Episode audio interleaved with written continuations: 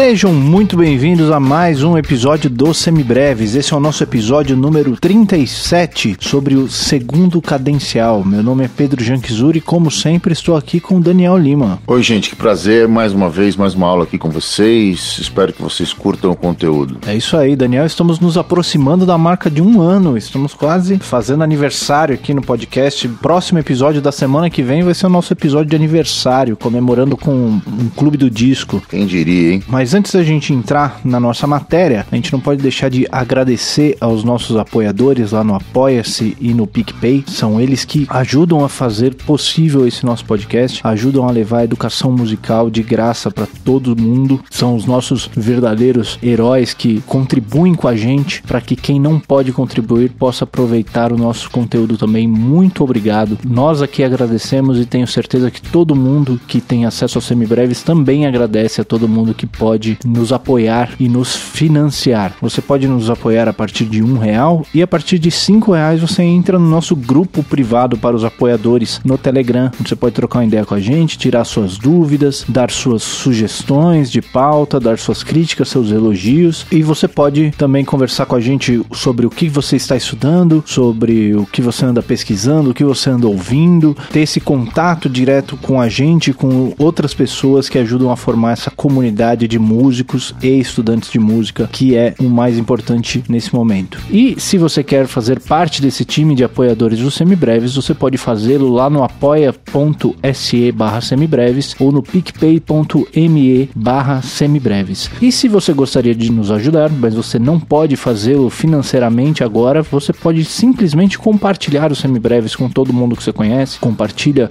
os nossos episódios, as nossas redes sociais, e isso é o que ajuda a gente a crescer crescer e a chegar em mais gente, que é o nosso objetivo. E independente de ser apoiador ou não, você pode entrar lá no nosso site, www.semibreves.com.br, onde você encontra todos os nossos episódios com o nosso material de apoio, que é um resumo por escrito para te ajudar a estudar a matéria. E se ainda assim sobrar alguma dúvida, você pode mandar pra gente ou no semibrevespodcast@gmail.com ou então pelas nossas redes sociais, no Facebook, no Instagram e no Twitter, em todas elas nós somos o arroba semibrevespod e mandar uma mensagem pra gente com as suas dúvidas, as suas opiniões, as suas críticas, suas sugestões. Isso tudo também é muito importante pra gente, muito importante a gente saber que vocês estão estudando, como vocês estão utilizando os semibreves e como que a gente pode fazer para tornar o podcast melhor ainda para quem está ouvindo. Não é isso aí, Daniel? Perfeito, é isso mesmo. Venha com a gente, nos apoie da maneira que você puder, seja compartilhando com seus amigos, alunos, familiares e pessoas que você você gosta, ou seja, nos apoiando financeiramente nas plataformas indicadas. Você vai ser sempre muito bem-vindo aqui na nossa casa, nesse nosso podcast querido. Vamos junto, tem sempre algum tópico interessante acontecendo. Vamos nessa, Pedro. Isso aí. Então agora vamos chamar o Luca para falar do segundo cadencial.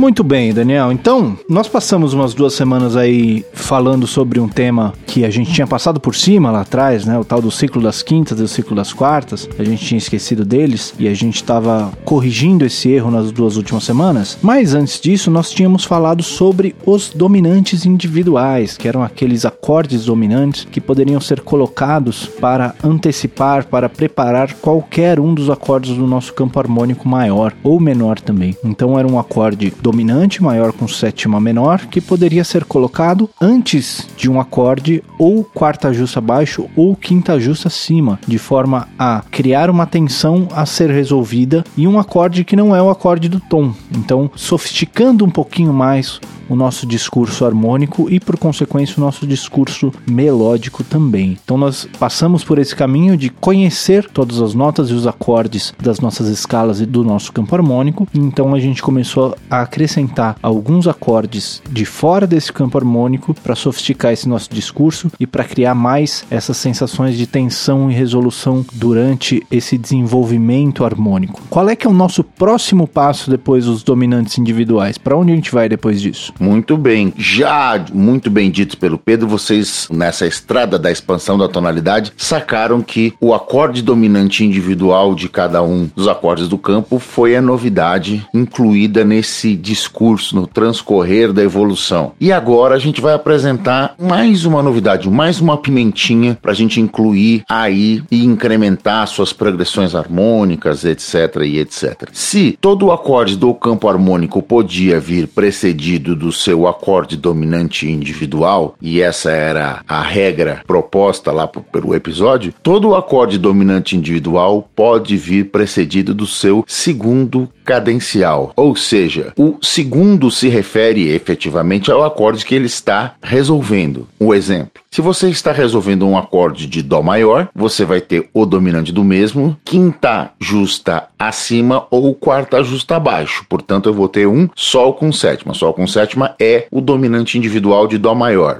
Portanto, se esse dominante pode vir precedido do seu segundo cadencial, segundo cadencial esse que estará quinta justa acima do dominante ou quarta justa abaixo do mesmo ou ainda segunda maior acima do acorde a ser resolvido. Portanto, se eu tinha o acorde a ser resolvido, o Dó, e o Sol, o seu respectivo dominante, eu vou ter o Ré menor com sétima como o seu segundo cadencial, como seu dois cadencial. Então eu vou ter, como você já sabe, o Ré menor com sétima como 2, o Sol com sétima como 5 e o Dó como 1. Um. E a gente vai estender isso para todos os acordes do campo harmônico. Para cada um daqueles outros seis graus, vão ter, além do seu dominante individual respectivo, o segundo cadencial precedendo-o. Basicamente é isso. Então vamos lá. Cada acorde, além do seu dominante, pode ser precedido por um subdominante, né? Era isso que a gente tinha falado lá, lá atrás, que o 2 cumpria essa função de subdominante, né? De afastamento da tônica. Então a gente pode completar essa sequência harmônica, além de usar o dominante, usar um 2. E esse 2 vai ser sempre um acorde menor com sétima, Daniel? Não, nem sempre sempre. Muitas vezes ele vai poder ser um outro dominante também, mas em posição normal, ele pode ser além do dominante, ele pode ser um menor com sétima ou ainda um acorde meio diminuto. Olha que coisa incrível. Que é aquele 2 que vem do menor, né? Que a gente tinha visto lá no campo harmônico menor, que o 2 poderia ser um acorde meio diminuto. Então a ideia é: se todo acorde pode vir precedido do seu dominante, o dominante individual também pode. Portanto, se eu estou preparando Dó e o seu dominante é o Sol com sétima, eu também posso incluir um Ré com sétima. Então posso fazer Ré com sétima, Sol com sétima, Dó. Isso é uma possibilidade. A outra possibilidade é: eu posso fazer também Ré menor com sétima, Sol com sétima, Dó. Então ele teria uma presença de um acorde menor com sétima como segundo cadencial. E para noites de chuva e trovoadas, eu posso colocar também o Ré meio diminuto, Sol com sétima, Dó maior. Pode, Pedro? Pode, né? Pode, claro que pode. Vamos ouvir como é que soam cada uma dessas possibilidades? Então vamos ver como é que a coisa vai se comportar. O acorde então a ser resolvido é o nosso querido e glorioso Dó maior. Então, o, o caminho natural da coisa é Ré menor com sétima, Sol com sétima, Dó maior. Esse é o caminho natural da história. Agora, você pode fazer também, como eu disse, você pode fazer Ré com sétima, Sol com sétima, Dó maior. Isso também, essa possibilidade também existe, fazendo com um acorde dominante. E você também pode fazer com um acorde meio diminuto, como eu disse, né? Você ainda pode fazer desta forma: Ré meio diminuto, Sol com sétima e Dó maior. E isso pode acontecer tanto com um acorde menor quanto com um acorde maior. Eu fiz com Dó maior, mas eu também posso fazer com Dó menor. Então como é que vai ser, Pedro? Vamos nessa, vamos ver. Ré menor com sétima, Sol com sétima, Dó menor com sétima. Assustou? Um pouco, né? Vamos de novo. Ré menor com sétima, Sol com sétima, Dó menor com sétima coisa ficou mais interessante, começou a ficar mais rica. Eu posso fazer também com um dominante, não posso? Então vamos lá. Ré com sétima, Sol com sétima e Dó menor com sétima.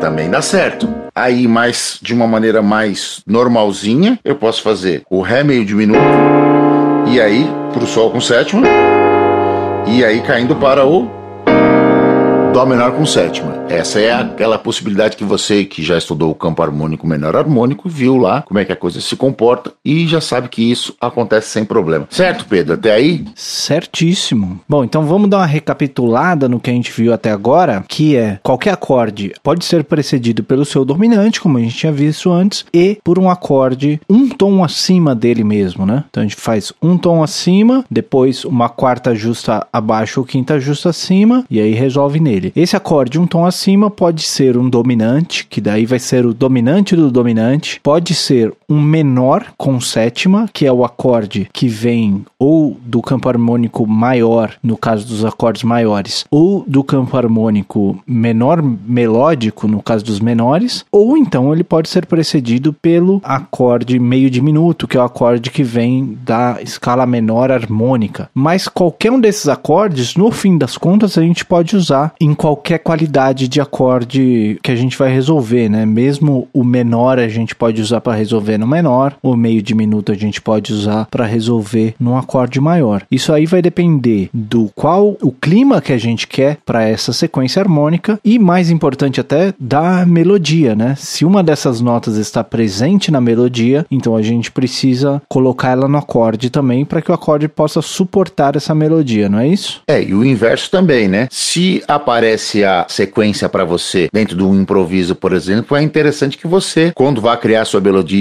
instantânea, está lá criando seu solo de improviso, que essas notas apareçam, essas alterações específicas de cada dois cinco surjam dentro de cada um dos acordes. Em breve a gente vai falar sobre condução de vozes, etc., como os leading tones, lembrando mais uma vez do Marco Siqueira Cavalcante Marquito, meu professor lá da Unicamp, termo é dele, lembrando disso e como conduzir isso, né? Seja isso harmônica ou melodicamente, mas já fica aí a dica. Apareceu na, na harmonia, você deixa aparecer na, na sua melodia, ou o contrário, apareceu na melodia, você harmoniza com essas características, certo, Pedro? Exatamente. E são acordes muito interessantes também na hora de fazer algumas reharmonizações, né? Se você tem, por exemplo, um 251, onde a melodia está na terça desse 2, você pode, em vez de usar o 2 menor, você pode usar o 2 meio diminuto, se você quiser mudar um pouquinho a cara dessa sequência harmônica para você reharmonizar. Ou então, se a melodia está na quinta, em vez do menor, você pode usar o dominante. Você tem essas outras opções também que você pode dar algumas cores diferentes para suas sequências harmônicas na hora de reharmonizar. É isso aí, são possibilidades interessantes, todas essas válidas, todas essas totalmente liberadas pela fundamentação teórica. Vai o seu bom senso, o bom gosto, o seu estilo e essas pequenas regrinhas de, de, de etiqueta, de harmonização e melodização que caem muito bem, né? Quando você junta uma coisa dentro da outra, a coisa tende a ornar perfeitamente. Muito bem, Daniel. Mais alguma coisa para a gente falar do 2 cadencial? Não, é isso mesmo. A gente vai fazer bastante exercício nos próximos episódios e fixar bastante esse conceito, que isso é um, uma ferramenta muito interessante na, naquela alavanca de impulsão para o aumento e expansão da tonalidade. Esse é um assunto que precisa estar bem firme na cabeça de todo mundo, então a gente vai explicar e exercitar ele até o até exaustão para ninguém ficar com dúvida nenhuma a partir daqui. Vamos então para as nossas dicas culturais? Vamos nessa. Bora.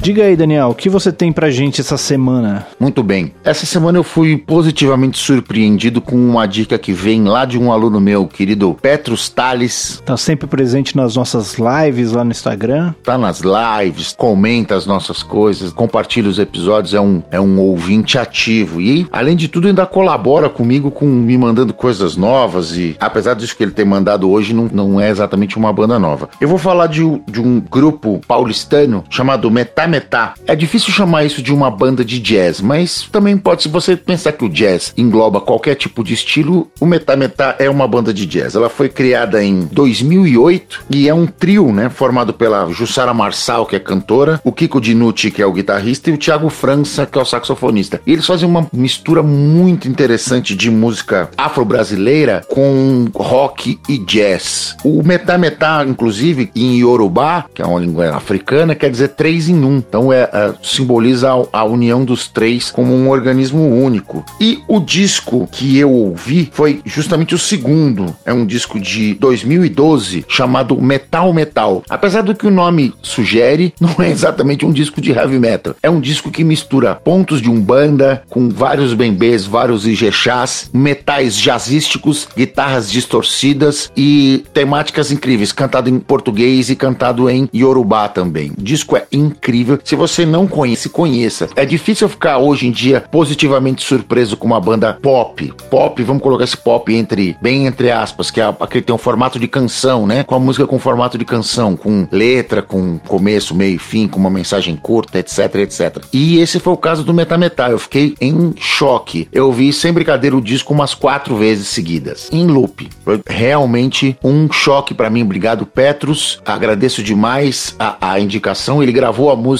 tocando contrabaixo e cantando e tocando guitarra e me mandou. Tinha mais ou menos a matéria que a gente estava vendo de Walking Lines no contrabaixo. Ele é meu aluno de contrabaixo e me mandou a original. E a versão dele tava muito legal. Eu falei, pô, bacana, bicho, você tá usando o conceito certinho. Quando eu vi o original, eu levei um raio na cabeça, definitivamente. Falei, o que que tá acontecendo aqui que eu não tô entendendo nada? Então, a minha dica é Metal Metal de 2012 do trio paulistano Metá Metá. Vai com tudo que é muito legal. Você falou desse disco na live de sábado. A gente tá gravando é. meio atrasado aqui, a gente tá com a live na cabeça ainda. E eu já fiquei muito curioso para ouvir. Com certeza vou terminando aqui a gravação, eu já vou colocar para dar uma ouvida. E eu que nem sou um cara exatamente que pode se chamar de religioso, né? Fiquei de cara com os, os ritmos afro-brasileiros. Adoro esses ritmos, adoro os barraventos e etc, etc. Sou um grande fã da, da música do ritualística da Umbanda e fiquei de cara com os caras. Fiquei muito surpreso mesmo, de verdade. Demais, vou ouvir também. Bom, a minha dica dessa semana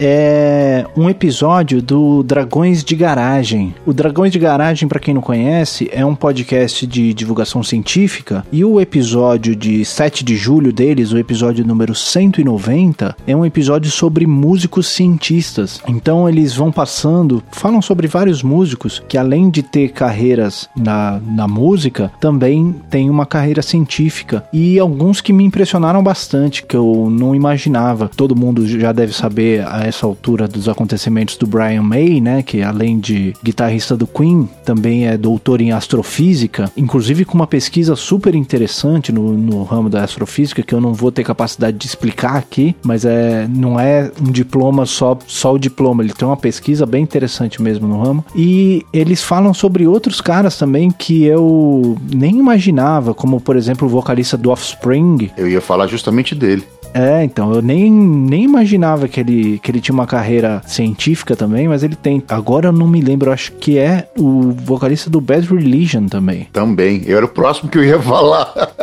Se eu não falar do vocalista do Bad Religion, o Leonardo briga comigo. E tem um outro personagem brasileiro também, o Paulo Vanzolini, compositor de diversos sambas. É verdade. E que também tem uma carreira na biologia, inclusive com espécies com o nome dele. Tipo, que ele tem uma pesquisa muito sólida também no, no campo da biologia, fez medicina para aprender sobre a anatomia de vertebrados e tal, mas nunca exerceu a medicina. Depois ele foi pro lado da pesquisa de biologia. São histórias super interessantes que vale a pena também ouvir umas histórias, umas curiosidades para dar uma espairecida também. Um episódio super legal do Dragões de Garagem e recomendo para todo mundo. Boa, é isso? Entregamos mais um então? Mais um entregue.